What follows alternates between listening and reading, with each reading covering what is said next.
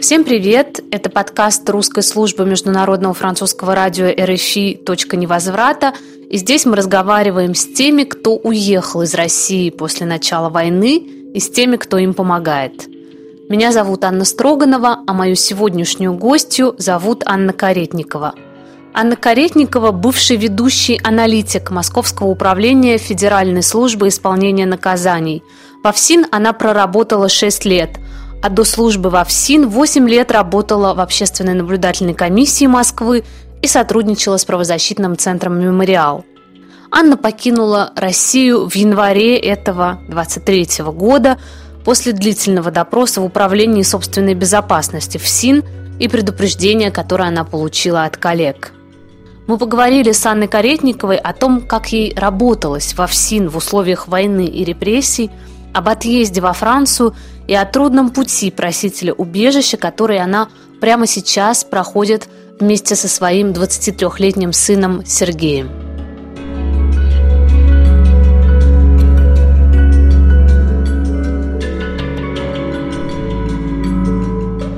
Хотела начать наш разговор э, с вашего отъезда. Вы уехали э, в январе, да, в конце января, если я не ошибаюсь. В середине, по-моему, 12 было. Это был в середине января.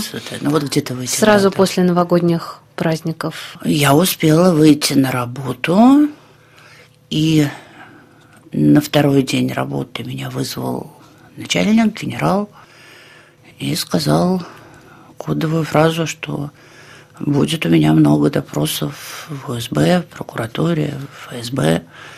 И на следующий день меня вызвали в УСБ, что-то там 4 часа допрашивали – на следующий день меня вызвали в комиссию по личсоставу, а когда я поехала на работу, то меня уже не пустили в следственный изолятор, матросскую тишину.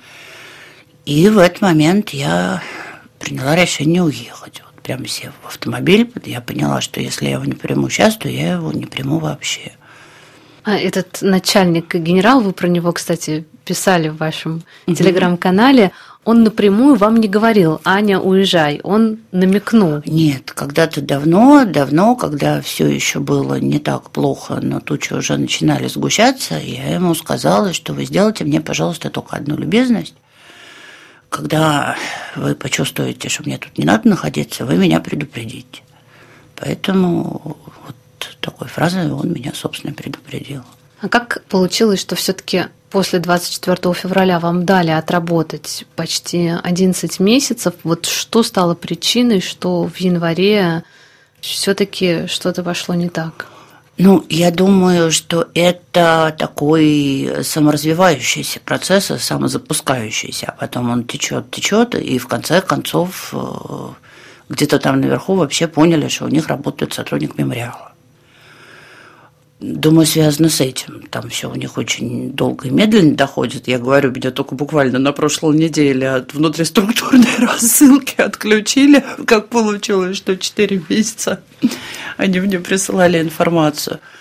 Думаю, вот так вот оно пока дойдет до жирафа, а потом оно доходит, и он свешивает свою голову. А как вам работалось все эти месяцы после начала войны? Что изменилось после 24 февраля в вашей работе?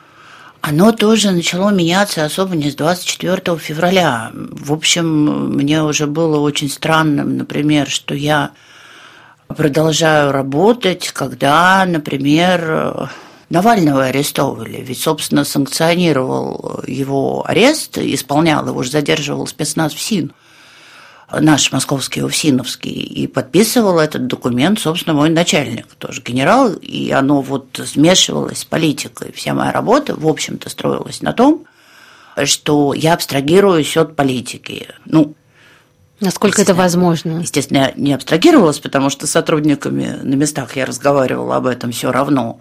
Но официально это была такая, ну, как бы наша договоренность, что я абсолютно аполитична, что это некая политика вот невмешательства с моей стороны. Я делаю свою работу, я там защищаю сирых, убогих, больных и всех других, чьи документы, например, зачем-то потеряли.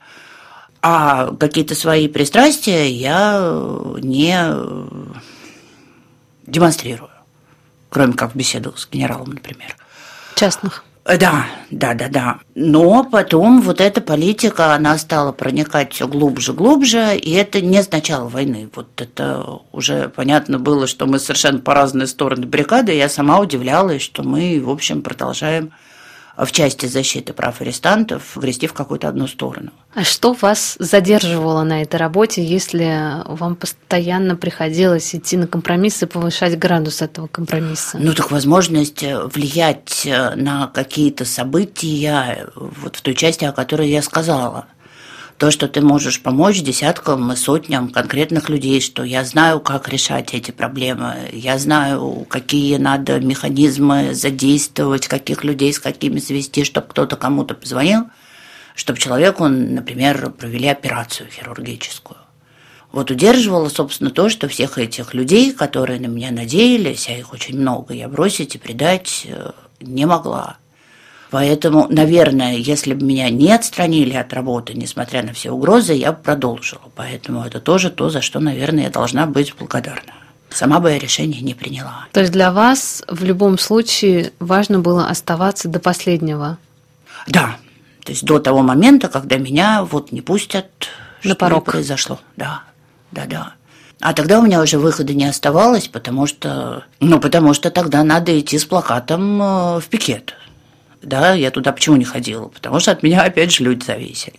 А когда у меня не стало возможности попасть в тюрьму, а было понятно, что вряд ли это когда-то восстановится, да, было понятно, что по-другому будут развиваться события, это либо уголовное дело, потому что меня довольно долго опрашивали, допрашивали или что они там делали. И выбор стал так, что либо я сейчас рисую плакаты и куда-нибудь иду его продемонстрировать, либо я уезжаю. И вот уже из этих двух э, вещей я выбирала. И выбрала потому, наверное, что отдаю себе отчет, что политзаключенных с каждым днем становится все больше, а ресурсов на то, чтобы их поддерживать, остается все меньше. Просто вот на примере моей подруги и жены Миши Кригера, которая помогает там теперь ему, все это на себе тащит и еще пытается помогать своему сыну, моему сыну. Я просто поняла, что еще она будет таскать все передачи эти еще и мне. И когда я остаюсь на свободе, я могу ну, приносить какую-то пользу, да, если не зарабатываю сейчас деньги, я могу писать справки на политзаключенных, собирать информацию, делать досье, чем я, собственно, и занимаюсь. А если я окажусь за решеткой, то я из субъекта превращусь в объект. Это на меня все время нужны будут деньги, деньги, деньги, внимание, внимание, деньги – когда вы говорите о деньгах, вы имеете в виду те деньги, которые ваши близкие бы вкладывали в то, чтобы там покупать вам какие-то посылки? Ну, поскольку таких вот близких-то у меня, собственно, и нету, кроме двух э, детей мало способных, то все бы это легло грузом на несчастную Айшу Астамирову и на наше гражданское общество, которому и без меня, по-моему, очень даже есть чем сейчас заняться именно в плане поддержки политзаключенных. Айша – это жена Миши Кригера, Кригера да. который получил… Который получил 7 лет. 7 лет на прошлой неделе. За пост в Фейсбуке двух- или трехлетней давности. За два поста в Фейсбуке, да, о нелюбви к ФСБ и что-то там еще. Что-то там еще. Когда вас вызвали на этот допрос четырехчасовой, о чем вас спрашивали? Как раз об этих э, ваших связях с мемориалом? То есть мемориал как-то возникал в этом? А нет, вообще ничего об этом не говорилось и не спрашивали. И это совершенно объяснимо, потому что меня нельзя признать ни иностранным агентом, в отличие от многих, да, кого предупреждают таким примерно образом, ни там еще каким-то врагом народа, потому что я госслужащий. И вопрос возникнет опять к моему руководству. А что у вас сделал там внедренный иностранный агент на протяжении шести лет в структуре? Поэтому мое дело они пытались развернуть по-другому, что это превышение полномочий служебных. Почему я вела блог в интернете, почему я распространяла какую-то информацию, когда это не предусмотрено моей должностной инструкции, почему я приносила книжки, бумажки, ручки, иголки и что я там еще приносила, все это не охватывается моей инструкцией. Вот каждый из того, что я говорил, да, я это делала, это все сверяли с инструкцией. Вот, но понятно было, что по тексту этого совершенно другой, им просто надо было найти что-то не политическое, чтобы против меня его обернуть. Ваша должность официально называлась ведущий аналитик ФСИН. УФСИН, УФСИН. России по городу Москве, это Московское управление. И я видела, что это должность, которую для вас специально создавали в тот момент, когда вы пришли туда работать. Совершенно верно. То есть они были, несмотря на уже идущие тогда репрессии, они были вас заинтересованы.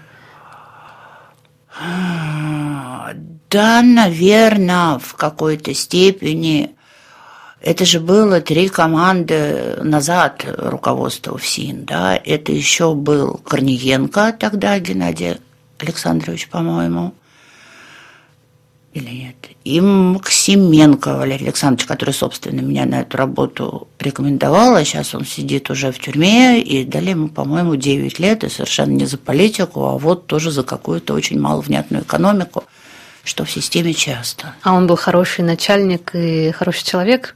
Ну, говорить о том, был, что э, есть он. генерал МФСИН может быть хороший человек, я, честно говоря, в текущей именно ситуации затруднюсь сказать. Он был человек очень разный и разными вещами запомнился, в том числе и всяким зрителям интернет-каналов. Он умудрился сказать, что даден талантливый имитатор, когда того там то ли били, то ли пытали, я уже не помню. Но, с другой стороны, он умудрился и сказать, что ему стыдно за то, что какой-то там начальник колонии, лично макавший арестанта головой в унитаз, потом пошел на повышение. С этого момента начались все его неприятности. У него отобрали право давать комментарии любые средства массовой информации. И вот даже несмотря на то, что он уволился в какой-то момент и надеялся, что все это закончится хорошо, где-то через год его арестовали. В тот момент, несмотря действительно на то, что, как вы уже правильно сказали, репрессии шли, казалось, и, может быть, мы в какой-то степени, общественная наблюдательная комиссия, сумели убедить руководство руководство ФСИНа на примере шестого изолятора, куда мы, вы, мы их вытащили и показали им просто, насколько чудовищно то, что там происходит. И вот возникло ощущение, что можно как-то вот сделать вдруг гуманно, вот, вот по красоте его сделать, вот, чтобы не совсем э, сплошное шло вранье, а чтобы действительно были какие-то реальные подвижки в сторону гуманизации. Я бы не назвала это вектором, потому что ну, было совершенно понятно, чтобы эта вся страна двигалась в одну сторону, а мы тут куда-то в гуманизм. Но вот была такая иллюзия. И на этой волне при команде Корниенко меня действительно взяли на работу и ввели эту должность. А какие у вас были отношения с вашими коллегами на протяжении всего этого времени? Как вам удавалось с ними находить общий язык, э, как-то в чем-то убеждать их или наоборот самой подстраиваться под то, что они от вас требовали? Вот как вы, как вы это делали? Ну, я вообще довольно неконфликтная, то есть в том плане, что я не завожусь с полоборота, если я вижу глупость, там, хамство или что-то такое, я скорее упорная, я убеждаю, я долблю в какую-то одну точку, я разговариваю, я прихожу 20 раз, чтобы людям уже неудобно стало, что они что-то не сделали. Но на самом деле главное это не мой неконфликтный характер, а главное это прямой доступ к генералу. Поскольку я находилась в его личном подчинении начальника московского управления и была по должности его помощницей, то в системе как? Главное тот, у кого есть доступ к уху руководителя. То есть, в общем, это уже само по себе создает довольно большой объем полномочий. Там и сказать, я на тебя, генералу, нажалуюсь, что ты так ведешь себя. Ну, в общем, это работало. Вы в разных интервью говорили, что для вас работа, которой вы занимались, когда вы были в ОНК, еще в те времена, угу. когда ОНК состояла из э, независимых наблюдателей, и потом та работа, которую вы делали во ФСИН, она на самом деле ничем не отличалась одна от другой практически не отличалась, кроме механизма, опять же, воздействия. Если раньше это были бесконечные письма в прокуратуру, в ФСИН, куда там мы еще писали после каждого посещения, я, по-моему, 7 или 8 всяких жалоб развернутых отправляла. Сын мой потом с почты отправлял. Я их по ночам писала, и вот. Или я могла там в СМИ э, дружественно настроенным журналистам, которые тогда еще имели право что-то писать, давать какую-то информацию, то сейчас эту информацию я доводила до своего руководителя, уже заручившись его поддержкой по каким-то значимым вопросом, я могла приходить и говорить, ну, извините, вот а генерал по-другому думает, поэтому давайте гуманизируйтесь. Всякие тезисы, которые в соцсетях а, выдвигал, в частности, основатель ГУЛАГу нет Владимир Осечкин, который написал против вас такой гневный пост, обвинив вас в сотрудничестве со спецслужбами и с а, прочими кремлевскими структурами. Тот тезис, который появился, это как вам дали выехать из страны, почему сотрудник ФСИН мог спокойно выехать из страны. Вы вот до того, как вы уехали во Францию, могли спокойно путешествовать. Вы ездили за границу, пока вы работали? Я не могу ответить на этот вопрос, потому что я ездила только в тюрьму. Я не пыталась никогда выехать за границу уже очень-очень-очень много лет, поэтому я не знаю. Но у вас не было никаких ограничений, у вас был загранпаспорт? И... Я получила загранпаспорт, у меня его не было, когда это, по-моему, был сентябрь, нет, ну или там раньше, август. Когда я поняла, что в какой-то момент наши дороги разойдутся непременно, я получила загранпаспорт пятилетний, в общем, не было никаких вопросов. И потом мне любезно сделали через мемориал литовскую визу. Я выезжала через Белоруссию и Литву. Вопросов на выезде ко мне никаких не было, и то надо еще понимать, что я ведь была не аттестованным сотрудником, сотрудником без погон. Хотя, насколько мне известно, ребята, по-моему, до последнего коллеги выезжали куда-то там, не помню, в Турцию или в Египет и отдыхали там. А как вы думаете, ваше начальство... Во Вьетнам ездил вот мой помощник сразу после пандемии, насколько я помню. То есть мне не кажется, вот, что до последнего времени какие-то ограничения накладывались. А как ваш отъезд восприняли ваши коллеги? Они ждали, что рано или поздно он случится? Мы с ними это не обсуждали, со мной почти никто не разговаривает, э, за исключением четырех-пяти человек, которые продолжают это делать, врачей и коллег, с которыми у нас были достаточно теплые отношения. Вот. Но я не думаю, что кто-то ждал, что я уеду. Я сама не ждала, что я уеду. Это для меня самой было сюрпризом. Как дальше развивалась ситуация здесь во Франции? Вы приехали, и вы сразу подали на убежище? Нет, мы провели первое время с сыном в Кальмаре у французско-немецкой пары, которая нас приютила, мы у них жили. И когда стало понятно, что, в общем, не совсем понятно, где нам жить, и просто они сами расстроились, что мы уехали, как выяснилось, они думали, что мы лет с ними проведем, но я довольно щепетильная, и мне стало казаться, что мы в какой-то момент начнем их обременять. Вернуться возможности, скорее всего, нет, потому что я подозреваю, что меня могут арестовать, а сына могут, например, мобилизовать, потому что он должен был закончить магистратуру, он должен был закончить в этом году. То есть он подпадет э, Ему 23 года. Под призыв ему 23 года. И когда стало понятно, что репрессии на мемориал обращены уже совершенно неслыханные, и невозможно рассматривать возвращение в текущий момент, то мы подали на политическое убежище, на получение политического убежища. Как с вами общаются те чиновники французские, которые рассматривают ваше дело и проводят с вами интервью? Вызывает ли у них вопросы ваша работа во ФСИН и понимают ли они сложность одновременно как бы вашу идентичность правозащитную и в то же время работу на госструктуру такого уровня? А у меня еще не было интервью и у Сережи. Оно будет только в конце июня. Вот нам назначен приезд сюда. А так вообще никто ничем не интересовался. Это совершенно формальная ну, да, процедура. То есть просто письменно. никто не изучал наши досье. Мы отдали биографии. Елена нам, Коломбо, любезно помогла все это оформить и перевести на французский собрать какую-то доказательственную базу того, что мы действительно находимся в опасности, ну, будем находиться в опасности, если вернемся в Россию. Но пока что нас просто никто ни о чем не спрашивал. Хотя вот, э, отвлекаясь, хозяин дома, в котором мы жили, он государственный чиновник, и, как я понимаю, недостаточно обеспеченные люди, он в какой-то момент мне задал вопрос, а как вот ты могла работать на государство, когда оно стало становиться таким тоталитарным, э, фашистским? Вот я бы не смог работать на такое государство, Я ему ответила, что ну, каждый, в общем, делает свой выбор, исходя из тех водных, которые у него есть в каждой конкретной ситуации, и попыталась объяснить свой выбор, и он со мной согласился. Он сказал, да, так. И вы этот выбор расписывали письменно в досье, которое вы предоставляли? Нет, нет, нет, нет. Но я подробно описала, чем именно я занималась.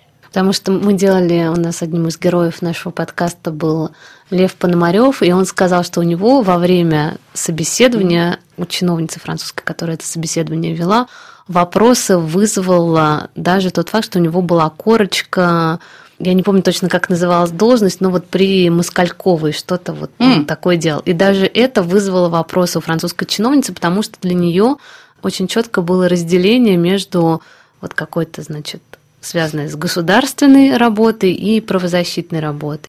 В российский паспорт у меня была вставлена карточка, что я являюсь экспертом при уполномоченном прав человека Москвы. И также я, вообще-то говоря, эксперт при омбудсмене федеральном. При Москальковой. Почаева, омбудсмен Москвы. Вот это удостоверение лежало в паспорте. И чиновница, которая меня принимала, она, она решила, что я как-то случайно с паспортом отдал документ, который меня, видимо, разоблачает.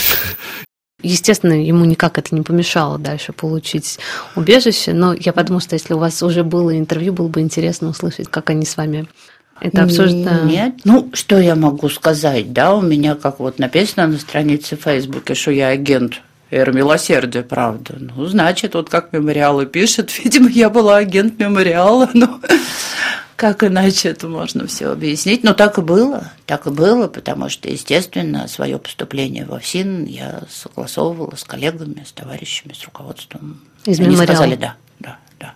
И здесь пока у вас не было собеседования, но вы идете по классическому пути беженца. Это очень-очень трудный и очень непростой путь. Вы вместе с сыном получили, как я понимаю, маленькую комнатку mm. в качестве социального жилья где-то, как говорят французы, у милье де нюльпар, посреди ничего, то есть в, каком-то, в какой-то глуши французской. Да. И как у вас там все проходит, как все устроено? Расскажите немножко о вот бытовой части. Ну, жить можно, в принципе, но тяжеловато.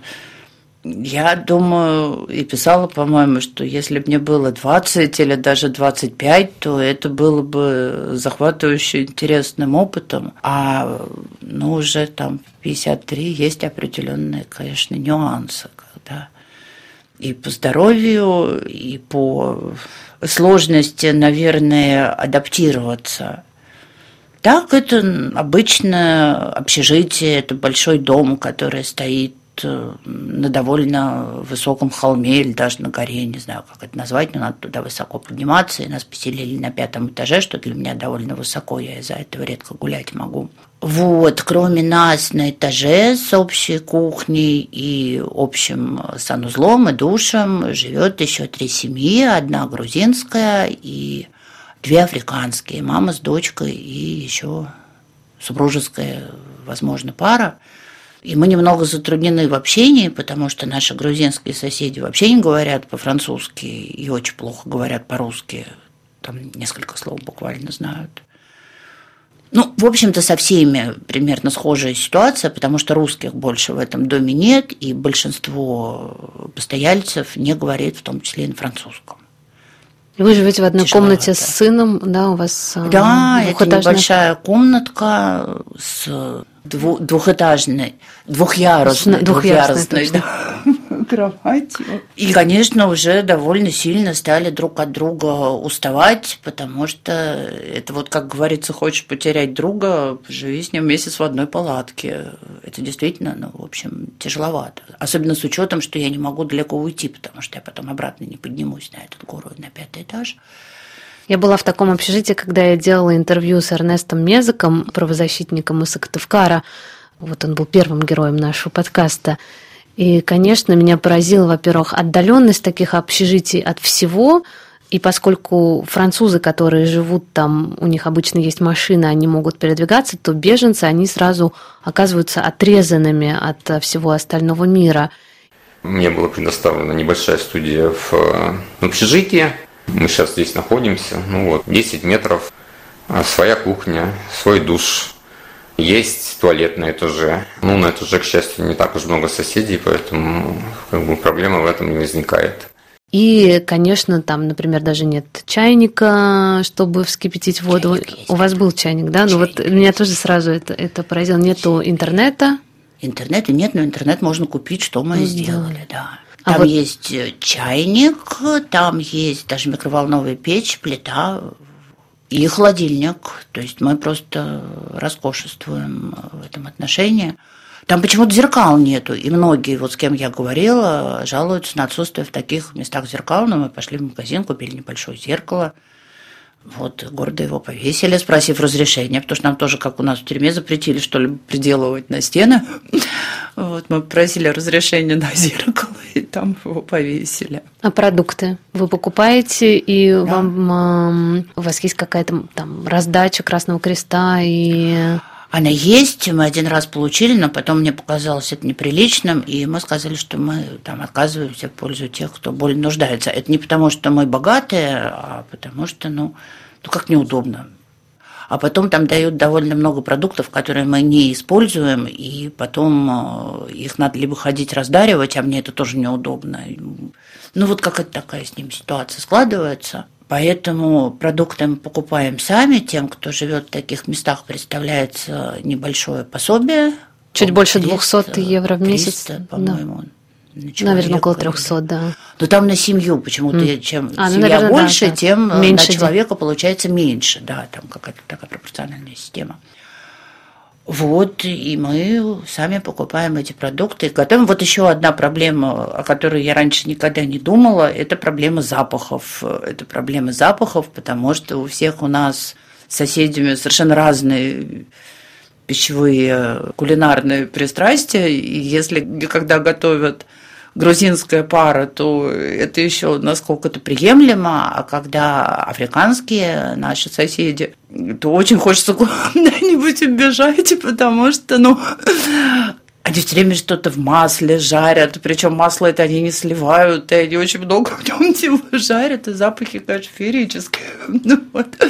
Тогда я высовываю голову в окно и оглядываю пейзаж, который действительно совершенно прекрасный из окна открывается.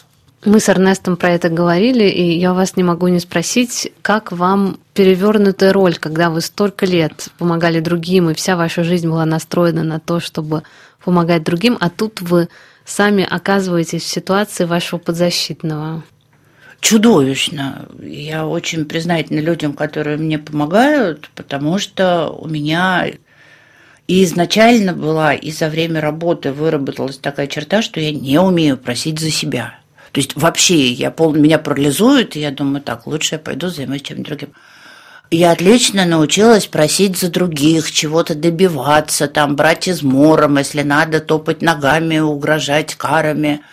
Но как только дело касается меня, то меня совершенно деморализует, парализует. Я думаю, о, нет, нет, я не могу. Почему так, не знаю. Ну, значит, если это у меня было какое-то вот изначальное, то я правильно употребила эти 14 лет, потому что у меня все хорошо получалось. Я могла там, если надо, открыть ногой дверь, если надо, рукой. Сейчас я ничего не могу. Вот, и я вот в таком состоянии замирания немножко неправильного ответа на вызовы, но пока что я это не преодолела.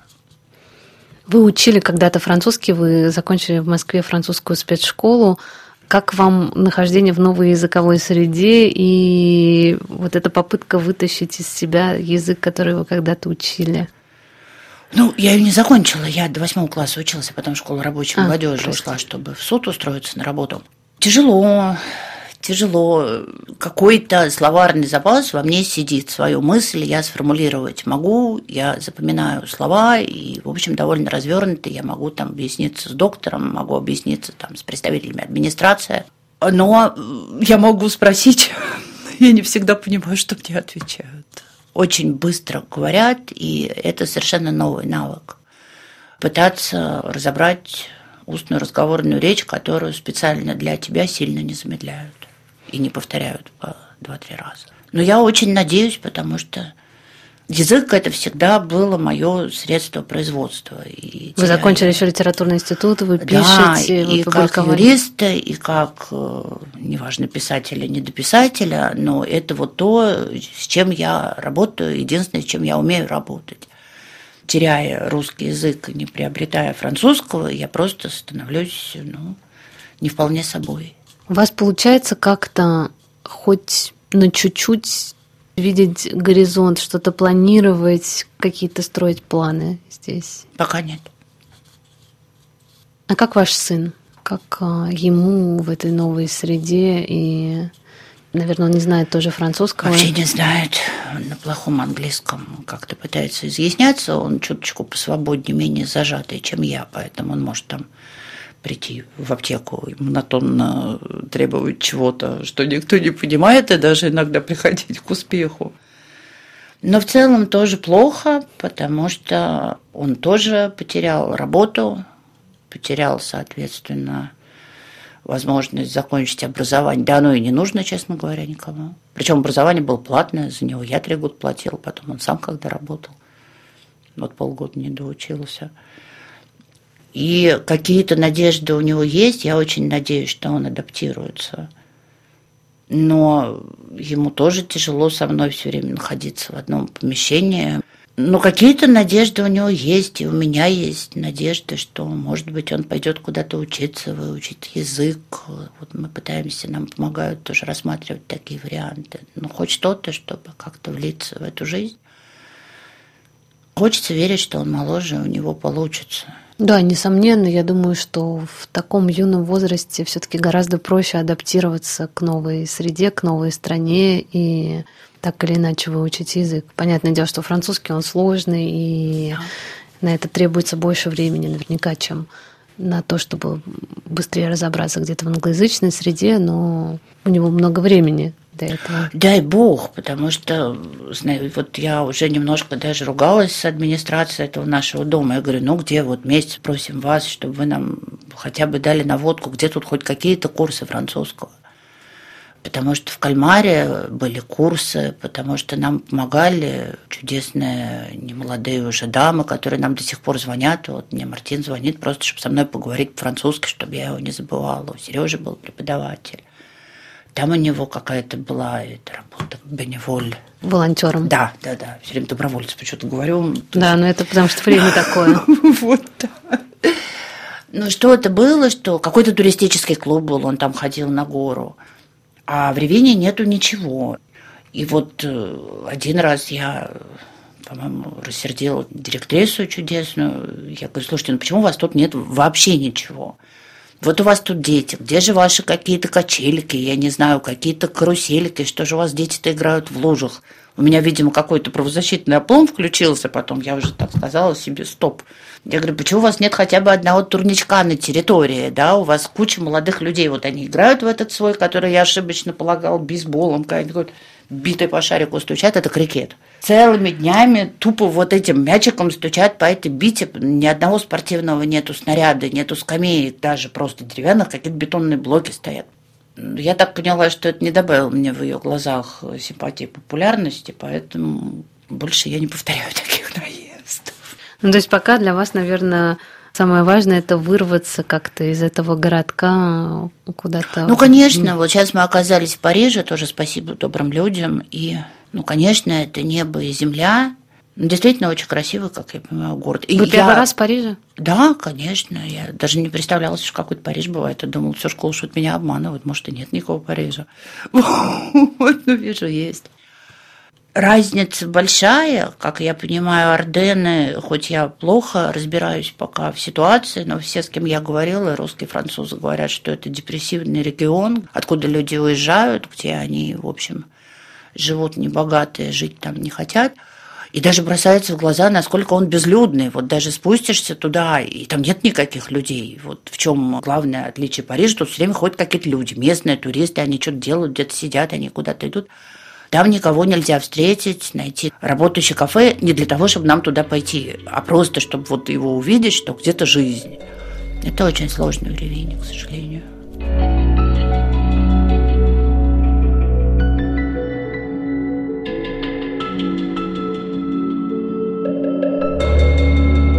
Спасибо, что послушали этот эпизод. Это был подкаст «Точка невозврата» Международного французского радио РФИ. Меня зовут Анна Строганова, а сегодня у нас в гостях была Анна Каретникова. Слушайте наш подкаст на всех платформах и на сайте русской службы РФИ.